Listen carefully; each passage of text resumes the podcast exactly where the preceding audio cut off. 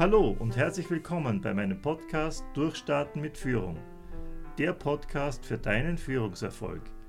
Hier bist du richtig, wenn du den Wechsel in eine Führungsposition erfolgreich bewältigen möchtest. Es erwarten dich spannende Episoden vollgepackt mit Führungswissen und inspirierende Interviews mit Gesprächspartnern, die das Thema Führung aus faszinierenden Blickwinkeln beleuchten. Ich bin Gregor Heise, seit mehr als 20 Jahren erfolgreicher Trainer und Coach für Führungskräfte.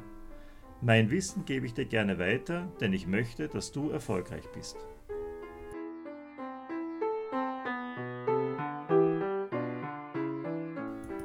Liebe Podcasthörerinnen und lieber Podcasthörer, ich begrüße euch zur mittlerweile 13. Folge in unserem Podcast Durchstarten mit Führung – mein Name ist Gregor Heise, ich bin wieder am Start und möchte euch heute etwas zum Thema aktives Zuhören erzählen.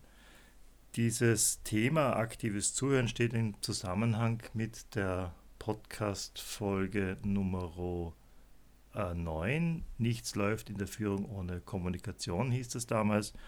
Und da ging es eben um die Frage, der Bedeutung der Kommunikation und des Kommunikationsprozesses in der Führung. Vielleicht noch einmal kurz zusammengefasst. Wichtig ist Kommunikation in der Führung als Basis für erfolgreiche Führung. Nichts läuft in der Führung ohne Kommunikation. Und ganz wichtig in der zwischenmenschlichen Kommunikation, also ein wichtiger Bestandteil des Führungsalltages, ist eben die Unterscheidung zwischen der Sach- und der Beziehungsebene. Das heißt, Kommunikation läuft immer auf zwei Ebenen ab. Einerseits möchtest du ja in der Kommunikation deinem Kommunikationspartner etwas mitteilen. Auf der anderen Seite hast du auch zu deinem Gesprächspartner, deinem Kommunikationspartner auch eine Beziehung. Und diese Beziehung gut zu erhalten. Das heißt ähm, im Sinne der professionellen Führung, also eine partnerschaftliche äh, Beziehungsebene zu etablieren, ist eine wichtige Voraussetzung, damit Kommunikation erfolgreich ist.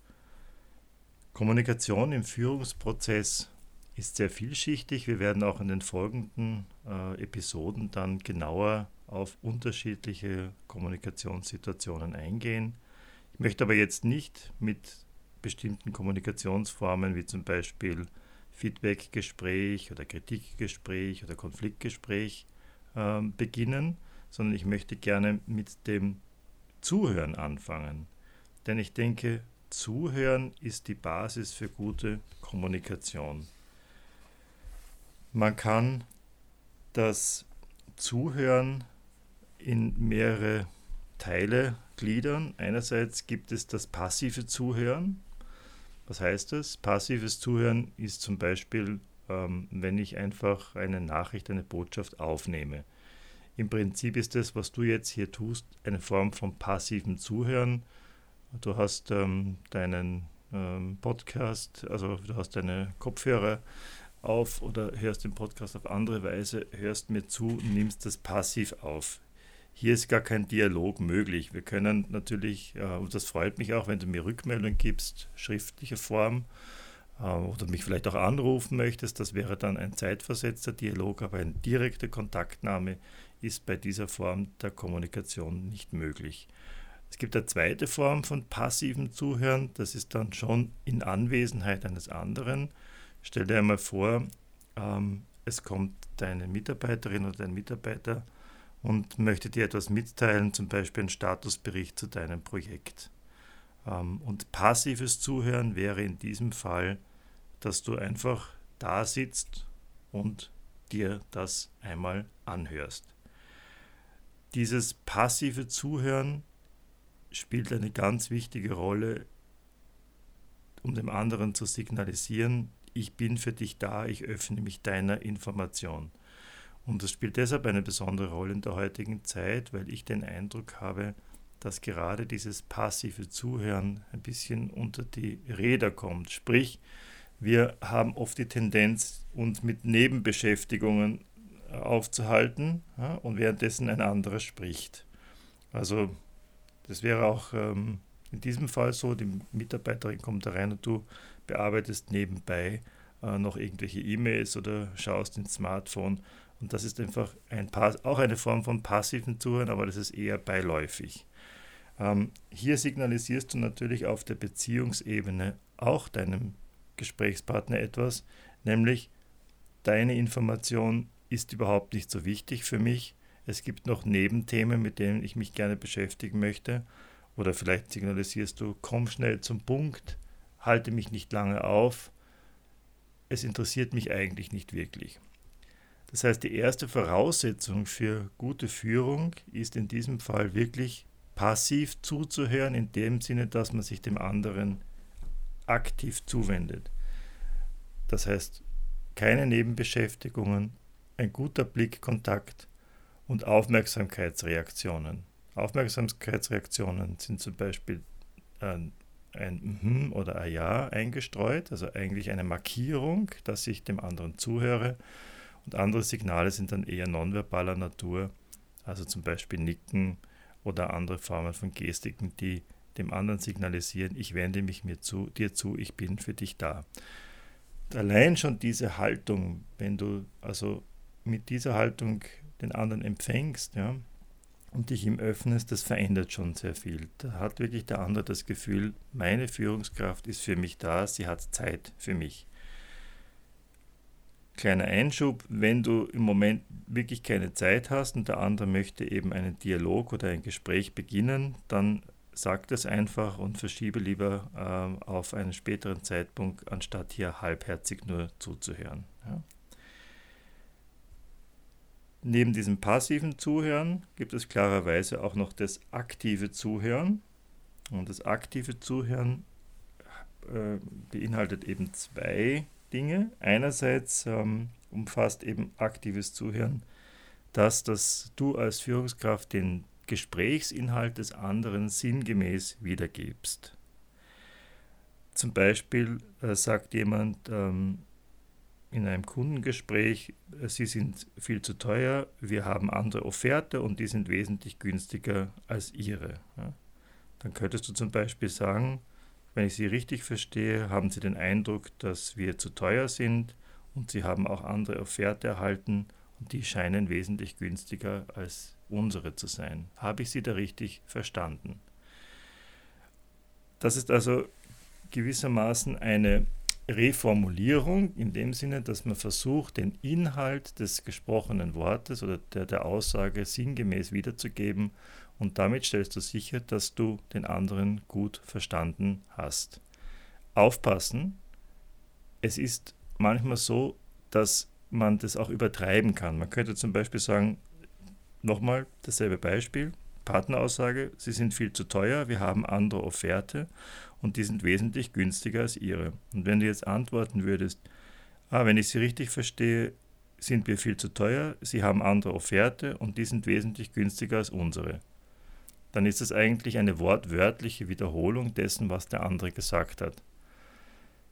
Das wird wahrscheinlich nicht zum gewünschten Effekt führen. Der andere fühlt sich dann, wenn man das also durchzieht einige Male, also diese wortwörtliche Wiederholung, dann äh, ist es, trägt es eher nicht zum besseren Verständnis bei, sondern eher zu einer gewissen Verärgerung. Also man sollte dieses Wiedergeben oder man sagt auch Paraphrasieren der Aussage des anderen so gestalten, dass man das in, sinngemäß wiedergibt in eigenen Worten.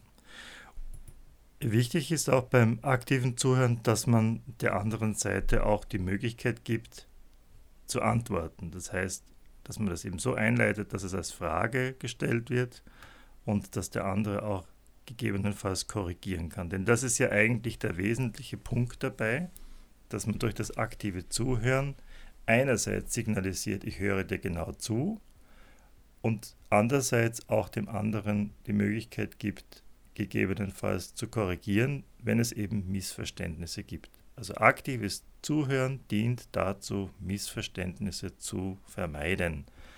Und gleichzeitig, indem ich mich in diese Haltung des aktiven Zuhörens bringe, bin ich einfach schon viel aufmerksamer. Ja? Das war also die erste Form des aktiven Zuhörens, die Wiedergabe des Gesprächsinhaltes in eigenen Worten. Die zweite Form des aktiven Zuhörens ist, dass man sich bemüht, neben der Wiedergabe des Gesprächsinhalts auch den vermuteten emotionalen Hintergrund einer Aussage zu thematisieren. Ein Beispiel wäre, wenn ein Mitarbeiter hereinkommt und sagt, sehr aufgeregt zum Beispiel, ich habe mir jetzt das angesehen mit diesem Projekt und ich glaube nicht, dass das mit diesem Plan, den wir da aufgestellt haben, so funktioniert. Und dann könnte man eben antworten, Sie fragen sich, ob diese Umsetzung in der Praxis so gelingen kann, wie wir uns das vorgestellt haben? Ich glaube, du merkst den Unterschied. In dieser Form des aktiven Zuhörens geht es eben nicht mehr nur darum, den Inhalt der Nachricht wiederzugeben, sondern auch den vermuteten Hintergrund zu thematisieren. Das kann ein Gespräch sehr vertiefen und es können neue Aspekte in den Dialog eingebracht werden. Das muss man sehr behutsam, sehr vorsichtig tun.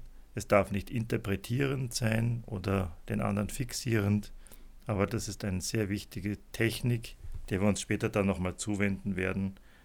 Hier sei es nochmal am Rande erwähnt. Wann solltest du besonders das aktive Zuhören pflegen?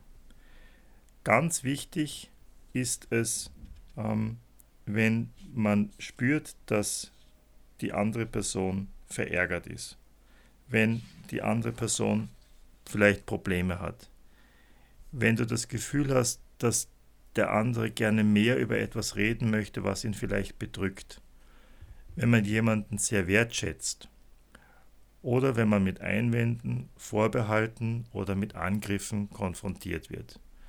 Gerade bei diesem Punkt ist häufig so, dass man, wenn es eben schon emotional ist oder wenn gar Konflikte im Raum stehen, dass man eben dann mit Kontraargumenten kommt, gar nicht mehr richtig zuhört. Und da gerade in diesem Fall empfiehlt sich das aktive Zuhören ganz besonders. Aktives Zuhören empfiehlt sich nicht, wenn die andere Person dringend eine Auskunft möchte. Also wenn es nur um Faktenwissen geht oder um Informationen, die ausgetauscht werden, dann ist das aktive Zuhören eher sekundär. Was du beim aktiven Zuhören unbedingt vermeiden solltest, ist dieses sich einbringen in das Gespräch. Also zum Beispiel äh, jemand kommt und sagt, ich mache mir große Sorgen, ob wir dieses Projekt noch rechtzeitig abschließen können. Und dass man dann sagt, ja, ja, das kenne ich auch von mir. Ich habe mir auch schon manchmal Sorgen gemacht bei irgendwelchen Projekten, ähm, aber letztendlich ist eh alles gut gegangen. Das ist also kein, eigen, kein eigentliches aktives Zuhören, sondern das ist eben ähm, ein, fast schon in Richtung eines Ratschlages geben und man bringt sich halt ein an seine eigenen Erfahrungen. Da fühlt sich der andere nicht verstanden, sondern er erfährt, und er erfährt eigentlich nur etwas über dich und äh, fühlt sich eben nicht angenommen in seinen Sorgen. Ein zweiter Punkt wäre werten oder qualifizieren. Ja? Wenn jemand kommt und sagt, ähm, ich war jetzt gerade beim Kunden draußen, wir haben sehr lange über das Thema äh, gesprochen, ähm, aber leider ist der Vertragsabschluss nicht zustande gekommen, dass man dann sagt, na, das ist aber wirklich Pech. Oder da haben sie sich wahrscheinlich wieder nicht genug angestrengt. Das ist also auch keine Form von, von Zuhören oder dass man sich die Sorgen anhört, sondern die werden eigentlich dann abqualifiziert. Ja. Dann der dritte Punkt wäre kritisieren, verallgemeinern und oder moralisieren. Ja. Dass man, also man könnte bei dem Beispiel bleiben, Kollege kommt, hat eben ein eher unerfreuliches äh, Ergebnis gehabt bei einem Kundengespräch, dass man das äh, zum Beispiel dann sagt, ja, also erzählen Sie mir mehr darüber und dass man das dann abschließt mit dem, ja, das kommt halt davon, wenn man eben keine klare Linie hat im Kundengespräch, dann müssen Sie halt dann gleich einmal in ein Seminar gehen. Ja. Oder da sollten Sie halt einfach gründlicher arbeiten das nächste Mal oder dem mehr zuhören. Ähm, der vierte Punkt ist, was auch sehr häufig vorkommt, ist das Beruhigen, Bagatellisieren, Trösten und Beschwichtigen, würde ich das mal nennen. Also wenn jemand mit wirklichen Sorgen kommt, es könnte ja sein, dass jemand auch ähm, eine private Sorgen jemanden schildert und sagt, also bei mir zu Hause läuft es momentan gar nicht rund, meine Frau ist sehr überlastet, ähm, schafft es nicht mit dem Haushalt und den zwei Kindern ähm, und ähm, ja, was können wir denn da alles tun? Und dann sagt man von der anderen Seite, naja, so schlimm wird es ja auch nicht sein, Sie werden schon sehen, aber wenn die Kinder größer sind, dann denken sie nicht mehr dran. Oder morgen ist ein neuer Tag, da werden sie mit neuem Schwung dran gehen. Äh, also das ist so dieses Beruhigen, man will sich eigentlich gar nicht mit dieser Thematik beschäftigen, äh, weil sie dir eigentlich letztendlich unangenehm ist oder wenn man das Gefühl hat, dass man hier auch gar nicht helfen kann. Und der fünfte Punkt wäre dann noch Ratschläge erteilen. Ähm, das klingt ja bei den anderen Beispielen auch schon durch, also dass man da einfach so explizit noch einmal denjenigen einfach sagt, was er gefälligst zu tun hat. Also das äh, sind alles solche äh, Dinge, eben sich einbringen, werten, kritisieren, verallgemeinern, beruhigen, bagatellisieren oder Ratschläge erteilen, die einen Dialog eher verhindern. Ja.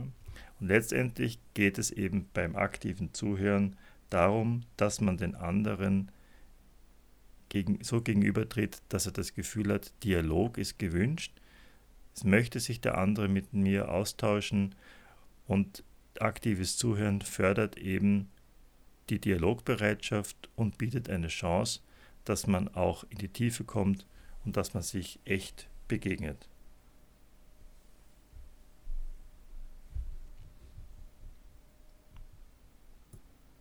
Das heißt, ich möchte dich dazu einladen, dass du in der nächsten Zeit einfach einmal probierst, dich im aktiven Zuhören äh, zu üben.